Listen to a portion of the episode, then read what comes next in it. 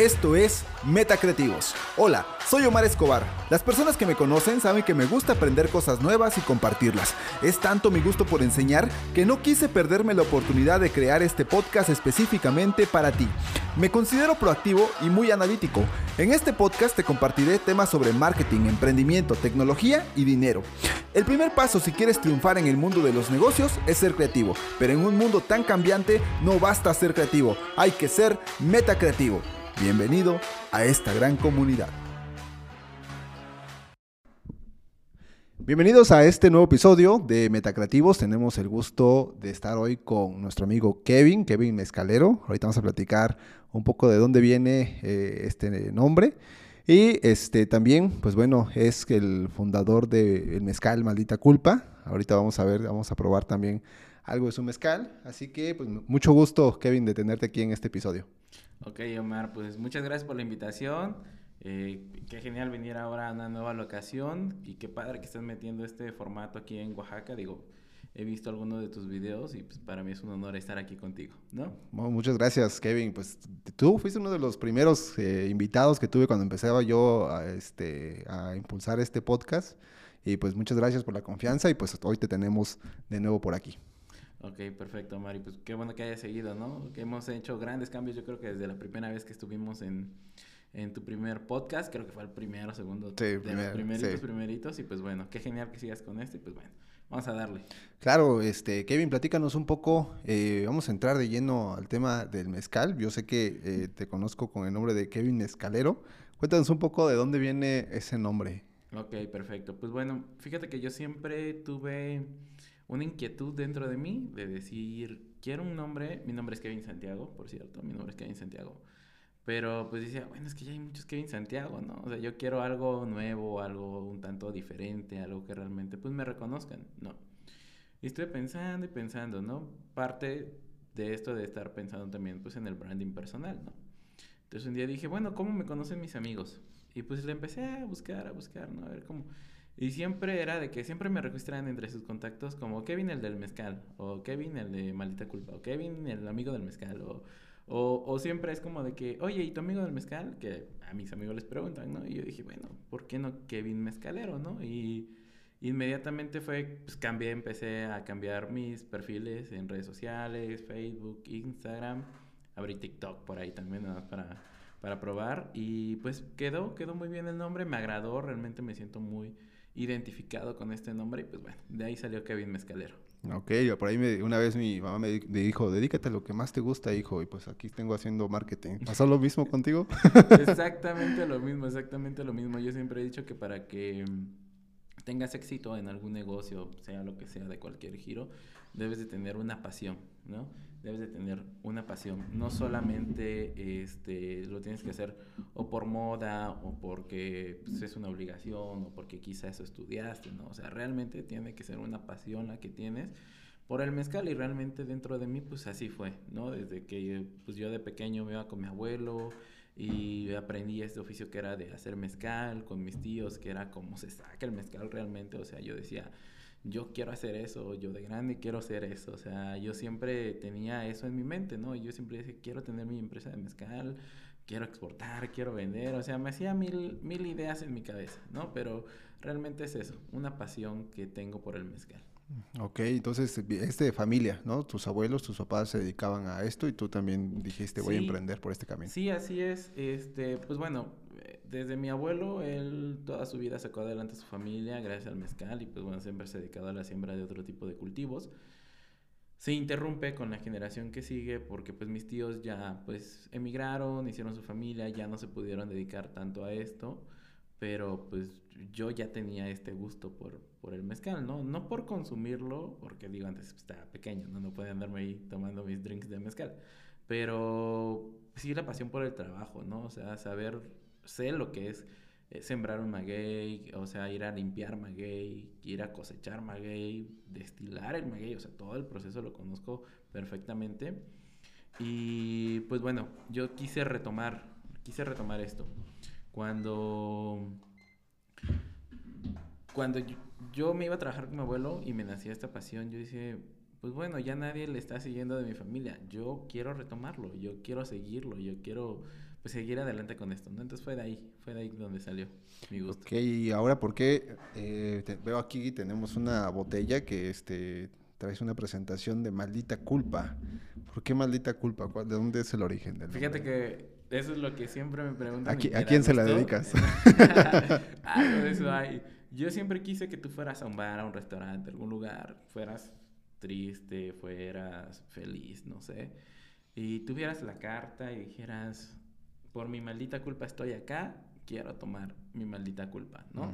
Y no precisamente tiene que ser una maldita culpa buena. Digo mala, perdón, puede ser también una maldita culpa buena, ¿no? O sea, ay, pues estoy orgulloso de esto, ¿no? Entonces, pues, eh, Por mi maldita vamos culpa. a brindar por mi maldita culpa nada más. Ajá. O siempre me pasaba también de que me echaban la culpa de algunas cosas, ¿no? Ay, Kevin, ay, sí, yo tengo la culpa, no me importa, ¿no? Yo, yo siempre de que sí, sí, échenle. Y realmente no era como que tuviera, pues, consecuencias graves, ¿no? Era como de que, pues, es mi culpa, ya, ¿qué tiene, no? Pues, ah, o así soy, ¿no? El Ujú. típico, ah, pues así soy, ni modo, ¿no? Ya Ajá. pasó. Y de ahí, de ahí salió el nombre de, de Mezcal Maldita Culpa, ¿no? Entonces, pues de ahí ya más adelante me asocié con un amigo y formalizamos ya en una empresa como tal, que es lo que tenemos hoy en día. ¿Y cuál es la impresión de la gente cuando escucha el nombre de Maldita Culpa? Primerito, primerito, les da risa. Siempre, siempre que ven el nombre, eh, por ejemplo, voy en la calle y pues en, en mi vehículo, en mi camioneta, cargo el rotulado el nombre, ¿no? Me empareja alguien en la, en, en la carretera, en la calle, voltea a verlo y se empieza a reír, ¿no? O lo ven en mi camisa, o lo platicamos, o ven el nombre de la botella cuando no la conocen. Y viene esta expresión de no, de por qué, pero siempre, siempre es- les da risa, ¿no? O sea, se acuerdan de algo. Yo creo que el que solo se ríe de sus maldades se acuerda, ¿no? Entonces, este, pues es, es un- esa es la impresión, ¿no? De que algo hice por ahí o algo tengo por ahí, mi maldita culpa. Y también pues viene al otro lado, ¿no? Alguien dice, no, por mi maldita culpa esto, por mi maldita culpa el otro. Pero vamos a tomar, siempre vamos a tomar. ¿Y qué sabor nos traes el día de hoy? Bueno, ahorita vamos a empezar con un espadín. Esta es una nueva presentación que estamos sacando ahorita en el mes de diciembre precisamente. Ujú. Este y pues lo metimos en nuestra botella de espadín que es el que más vendemos. O sea, tenemos espadín, cuiche, tepextate, tobalá, mexicano, jabalí, muchas variedades. Pero pues bueno, el que siempre nos piden, oye, tu espadín, ¿no? O sea, y quisimos, bueno, darle una presentación un tanto diferente para estas fiestas de diciembre y pues bueno, poderles ofrecer un producto todavía de mayor calidad, ¿no? Ok, ¿podemos probarlo? Sí, claro, adelante, pues bueno, tú la vas a padrinar. A ver, pues bueno. pues Tiene para por ahí el que- abre fácil, ándale. Bueno, aquí vamos a empezar. Digo, ya perdí un poco de práctica en esto, pero Yo también, yo también. sabe, te cedo el honor para que Perfecto. Nos sirvas. A ver, vamos a probar. Aquí para los que no nos están viendo, pues estamos aquí abriendo una botella de el mezcal Maldita Culpa. Kevin está sirviendo un poquito o un mucho de mezcal. Es para y toda la entrevista. es para toda la entrevista, entonces vamos a, a ver qué tal. No pasa nada, no pasa nada. Nada más para los que estamos antojando aquí, a los que están escuchando el podcast. ¿Verdad? Pero pues bueno. Bueno, pues Gracias. salud. Salud.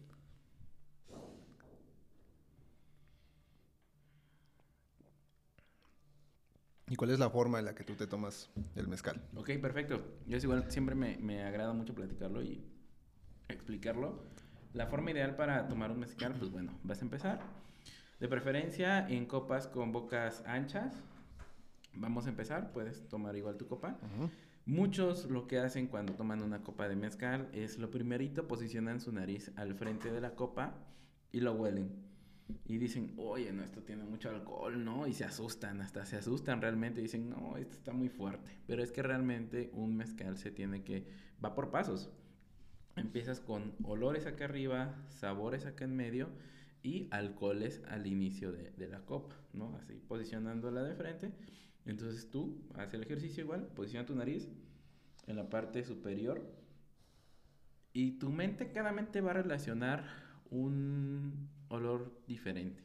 O sea, me puedes decir, no, pues sabes que me huele a, a tierra, me huele a maguey, no sé, ¿no? Ujú. Empezamos, posicionamos la nariz en medio, a la mitad de la copa.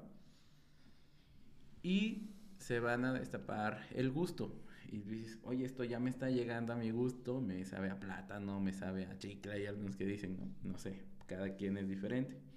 Y ahora sí terminamos por, bueno, terminamos por darle el olfato en, en el inicio de la copa. Y ok, ya es una percepción totalmente diferente del primer olfato que tuviste de puros alcoholes a ir de olores, sabores y alcoholes, ¿no? Entonces es la forma ideal de cómo nosotros sugerimos, cada quien pues, bueno, puede tener su percepción diferente, pero nosotros como sugerimos que puedas degustar un mezcal, ¿no? Ahora sí procedemos a darle un pequeño trago a la copa, que pues bueno, en este caso ya se lo dimos, pero pues Y trata de abrir la boca, ¿no? Porque pues al final cuentas son alcoholes y tienes que sacar eso que se produce dentro de tu boca. El primer trago sirve también para limpiar las impurezas que tenemos en la boca, ¿no? Acabamos de comer o por ahí pues estamos tomando un refresco o algo, pues eliminamos con esto, con este primer trago, ¿no? De ahí procedemos a darle un segundo trago un poco más grande, ya para como tal degustarlo. Igual abrimos la boca, podemos abrir la boca. Y listo. A partir de ese momento uno está listo para poder tomar con calma, ¿no?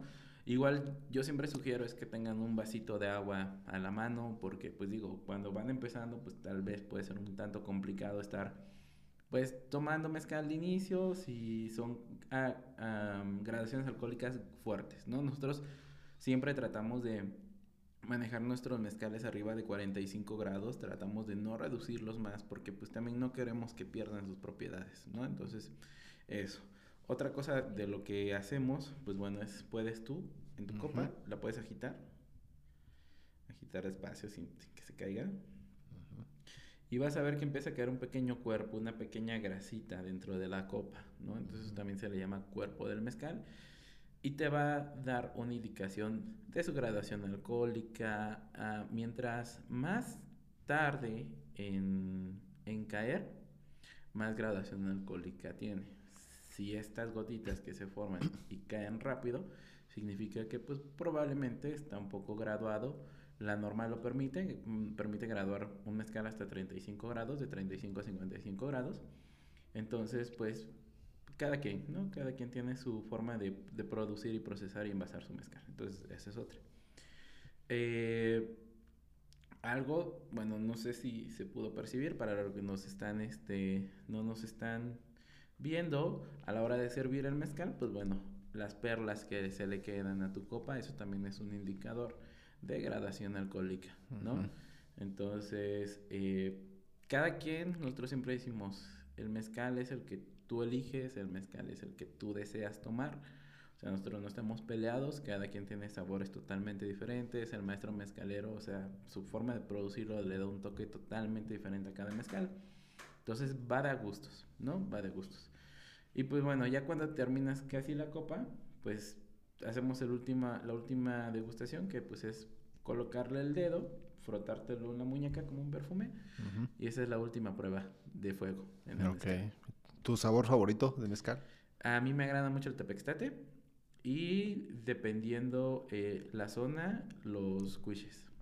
Ok. Pero, o sea, si a mí me dicen un día, oye, algún mezcal que quieras probar, uff, un tepestate. El tepestate es de los agaves más longevos que tenemos para poderse producir de 25 a 35 años para que lo puedas procesar. Entonces, imagínate una plantita que está ahí en el, en el campo, en el cerro, 25 años esperando para poder ser procesada, híjole, pues. Para probarlo y... Exactamente, sí, es, uno de los mezcales, mezcales más ricos y también pues un tanto más caros, ¿no? Claro. Pero pues quien lo sabe apreciar, pues sin problema dice, ah. ¿Crees que la duración de la producción de mezcal en Oaxaca todavía dé para muchos años más?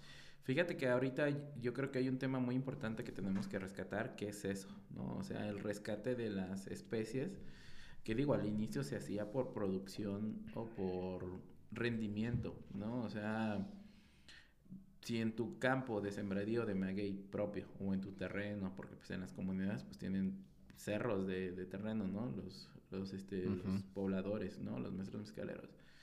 Y pues sacaban, pon tú, toda su producción de espadín y de repente por ahí tenían eh, uno que otro cuiche, uno que otro tobalá, uno que otro tepestate me decían, no, pues aviéntaselo, ¿no? Échaselo ahí al, horno y destílalo para ver qué tal, ¿no?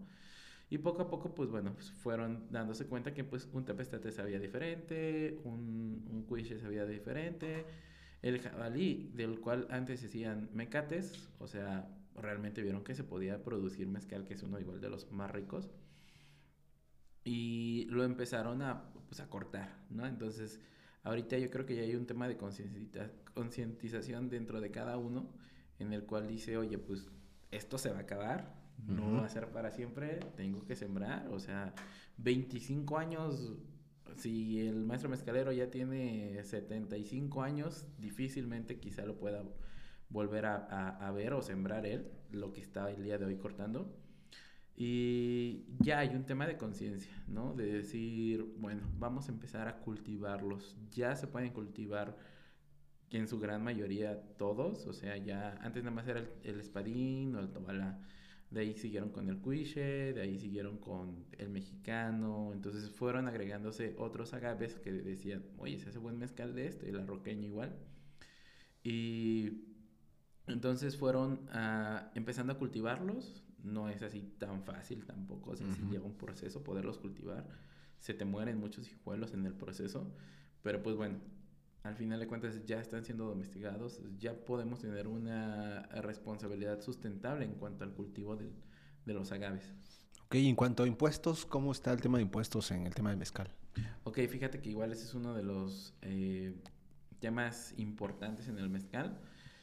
Al igual que muchas bebidas alcohólicas en México pagamos un 53% de IEPS más un 16% de IVA piramidal, es decir, sobre tu base grabable si tu mezcal de producirlo te cuesta, no sé, 200, 300 pesos, a eso le tienes que sumar tu ganancia, unos 100, 200, 300, no sé cuánto. Si tu base grabable estamos hablando de que son unos 500, a esos 500 pesos tú le tienes que sumar un 53% de IEPS. Estamos hablando de que pues, están siendo unos 270 y tantos pesos más. De la suma de esos 500 más tus 200 y tantos, estamos hablando de que son 700 y cacho. A eso le tienes que sacar tu 16%. Entonces, por eso se viene elevando muchísimo de una botella que tal vez de pura producción o ya con ganancias te podría estar costando unos 500 pesos alrededor pues bueno, ya le tienes que subir a 800, 900 pesos, 1000 pesos, porque pues digo, no solamente la producción, es tema de marketing, es tema de, redes sociales, de campañas publicitarias, de viajes, de estar, o sea, tienes, que, tienes que ir a una feria, que tienes que ir acá, que tienes que ir allá, promocionarlo, dar producto en consigna, regalar un poquito, o sea, todo esto, pues tienes que absorberlo tú, ¿no? Entonces, pues de una botella que te podría valer 500 hasta 600, terminamos hablando de 800, 900 hasta 1000 pesos. Y pues mucho más, dependiendo de cada marca, ¿no? Entonces, en tema de impuestos, híjole, es a nivel nacional. ¿eh? Uh, yo sí pienso que debería de existir quizá una adecuación, iniciando tal vez con el proceso del mezcal, que es un proceso artesanal, ¿no? O sea, no estamos hablando de temas quizá industriales, pero pues sí del tema artesanal, que pues sí es un proceso muy, muy laborioso. O sea, realmente quien conoce de esto, es muy matado el proceso de hacer mezcal. Entonces, castigarlo todavía poniéndole más impuestos, pues sí te quita algo de, de, pues de mercado, por así decirlo, ¿no? Quien te pueda comprar, quien pueda acceder a tu botella. Ok, por ahí también platicabas acerca de que tienes una consultoría que habla acerca precisamente de tema de empresas, de impuestos, de que también ayudas, ¿no? A otros emprendedores a hacer sus marcas de mezcal. Así es. Eh, fíjate que yo siempre he dicho que me considero un emprendedor nato porque me apasiona este tema del emprendimiento. Pero también me gusta mucho ayudar a, a, las personas. O sea, si alguien me dice, oye, fíjate que estoy por abrir mi negocio, o mira, tengo esta idea en la mente, vamos, yo te apoyo con lo que pueda, ¿no? O sea... Dentro de la consultoría de negocios, pues eh, estamos con, más socios y nos dedicamos a la creación de empresas de 0 a 100. Tú quieres una empresa de mezcal, nosotros te la constituimos desde el registro de tu marca, desde la creación de tu empresa como tal, como una persona moral o si quieres ser una persona física, tu alta ante el SAT, tu verificación de domicilio fiscal, tu creación de padrón de vías alcohólicas, si quieres exportar, también nos dedicamos al tema de la exportación y de importación, tenemos los permisos para hacerlos. Entonces, te llevamos paso a paso y te decimos, ¿no? O sea, y digo que ayudo porque te explico el proceso. Mira, para que tú logres llegar acá, se tiene que hacer esto, se tiene que pagar esto, necesitas estos trámites, o sea, no es como de que yo pueda ir y regalártelo, no, ya te lo regalo, no, pues no, ¿verdad? Pero al menos te explico sin problema cuál es el proceso, ¿no? Necesitas estos documentos, necesitas tener una persona jurídica física, moral, etcétera. Tienes que pagar estos impuestos. Exactamente, ¿no? O sea, porque ahorita pues con el boom del mezcal todo el mundo quiere una marca de mezcal y yo siempre digo pues el sol y el mercado sale para todos. O sea, si tú tienes un lugar de venta, adelante, ¿no? Lo único que siempre digo también es, pues, ten gusto y pasión por el mezcal, no tanto por moda. Ten gusto y pasión, este, estudia, investiga qué es esto, qué es el otro de los agaves, o sea, porque realmente a mí también eso es lo que me apasiona, ¿no? Entonces, este, trato, busco de que, pues, quien quiera incursionar en este mundo, lo haga y se informe, investigue y se capacite, ¿no? Entonces, no solo creamos empresas mezcaleras, también creamos empresas pues, de todo tipo, o sea, desde una tienda de artesanías, desde un hotel, un restaurante, lo que tú quieras. También nos dedicamos al tema de importación de productos. Entonces, eh, hemos tanto exportado como importado productos a nivel, pues, Estados Unidos, Europa, todo México, venta nacional también. Ok, y ahora, eh, ¿cómo ves el futuro del mezcal aquí en Oaxaca? Pues espero, espero que realmente siga creciendo. Haz de cuenta que mm, antes de la pandemia traíamos muy buenos números en cuanto a producción de mezcal, en cuanto a exportación, habíamos crecido cerca de un 30%. Con la pandemia no crecimos tanto realmente, pero al menos nos mantuvimos en esos números. Muchas fábricas cerraron, muchos, uh, muchas marcas pues realmente desistieron de, desistieron de poder crear su empresa de mezcal y este, tuvimos un crecimiento por ahí de un 3%, según lo que nos informan los organismos de certificación. Fue muy poco el crecimiento. Pero, pues digo, cada vez más personas lo están llevando a otras latitudes, ¿no? Que, oye, ya me lo llevé a Europa, les encantó, quieren, quieren que los, los chinos compran, los japoneses igual compran, y quizá no se ve a grandes volúmenes porque, pues digo, tenemos nuestro ejemplo del tequila, ¿no? Que exporta millones de litros anualmente y nosotros pues ahí vamos empezando, ¿no? Y vamos en el camino. Entonces, el mezcal lo veo en crecimiento, al menos. Entonces, mientras se siga apoyando también, mientras no pongan trabas a decir, oye, te voy a cobrar más, híjole, no.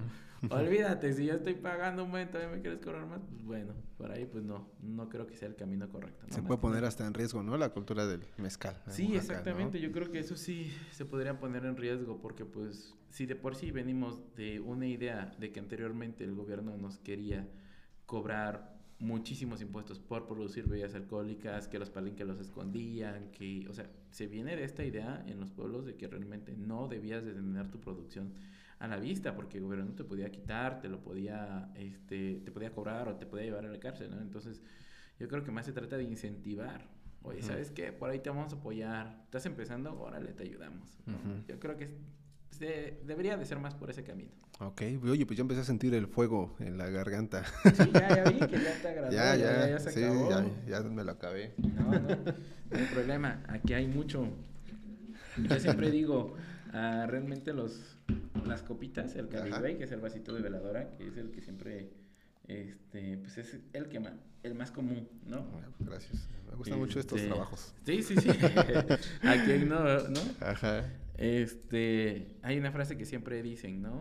Hasta, hasta ver la cruz. En el mundo del mezcal siempre es hasta ver la cruz. y yo, o sea, el, el, lema que yo tengo siempre y siempre lo he tenido, hasta no ver la cruz. Porque digo, después de 3, 4, 5, el mezcal es de respeto, pero pues dejas de ver esa pequeña cruz que tiene al final la copa. Ok, explícanos un poco a los que nos están escuchando de qué trata esta leyenda de hasta no ver la cruz. Ok. Ah se supone que, pues bueno, siempre los vasitos estos de veladora, los pequeñitos en los rezos, pues siempre quedaban, ¿no? Entonces, pues eran los que se utilizaba para poder ah, tomar mezcal. O sea, pues, puedes utilizar cualquier recipiente de la jicarita, ¿no? Pero se hizo muy popular el uso de esta copita mezcalera, Caliway se llama, ¿no? Entonces, pues hasta abajo de la copa tiene una pequeña cruz. Entonces, siempre decían, hasta ver la cruz, o sea, tómate tu copa de avecitos, por favor, el mezcal no es de shot, es de avecitos. Entonces, este, pues hasta que vieras la cruz, oye, ¿sabes qué? Ya me la acabé, ¿no? Y le ves la pequeña cruz ahí, ¿no? Pero nosotros traemos esto de hasta no ver la cruz, porque pues entre una copa, otra copa, otra copa, pues ya ves la cruz borrosa y pues ya dices, ah, ya no la veo, vámonos, esto ya se puso bueno, ¿no? Ajá. Esa es nuestra cultura de hasta no ver la cruz. Ok, pues ahora ya lo saben, porque viene esta historia de hasta no ver la cruz. Así es, así es. Perfecto. ¿Y qué sigue para Kevin Mezcalero? ¿Cuál es el, el futuro? Ok, pues justamente este año que viene estamos por aperturar dos nuevas empresas en este sentido mismo. Esto a lo que tenemos hoy en día nos ha llevado trabajo, han sido cuatro años de estarlo creciendo, de estar invirtiendo, de estar buscando un posicionamiento, de que nos reconozcan, este, pues, de estarle batallando, ¿no? Más que nada, siempre, siempre al inicio es inversión, es pon de tu dinero, es pon de tu tiempo, ve acá, ve allá. En este momento nosotros ya no somos de de que, oye, regálame esto, ¿no? Oye, regálame esto. Digo, ya no, y lo digo abiertamente, porque ya nos costó años atrás estarlo haciendo. Degústalo, pruébalo, ¿no? Entonces, Ahora ya no estamos en ese nivel, quizá ya superamos esa línea, ya somos una empresa legalmente constituida, ya tenemos permisos, ahorita estamos por sacar nuestras dos exportaciones que se van el siguiente año. Entonces, vamos poco a poco creciendo y eso viene, ¿no? La creación de una o dos nuevas empresas que van a estar enfocadas en el mismo sentido para crecer todavía esto más, ¿no? Para poderle dar también a nuestros clientes en el tema de la consultoría, pues más oportunidades de, de venta, ¿no? De posicionamiento de su marca. Entonces, venimos con esa mentalidad, traemos todavía planes a futuro más grandes, no solo que mm, queremos quedarnos aquí, o sea, queremos que nos conozcan en Estados Unidos, en Europa, en, en Latinoamérica.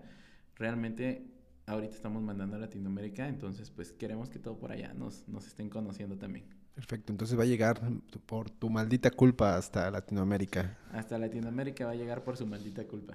Ok, perfecto. Pues muchas gracias, eh, Kevin. Últimamente, para terminar este episodio, ¿alguna recomendación, consejo de vida que quieras darle a aquellos emprendedores que también están empezando en este camino? Ok, lo que les decía en un inicio, si van a hacer algo, háganlo con, con gusto, con pasión no se desesperen realmente. O sea, si ven que en un inicio, híjole, se detuvo esto, no se desesperen, pónganle ganas, vean para dónde, por dónde sí, por dónde no.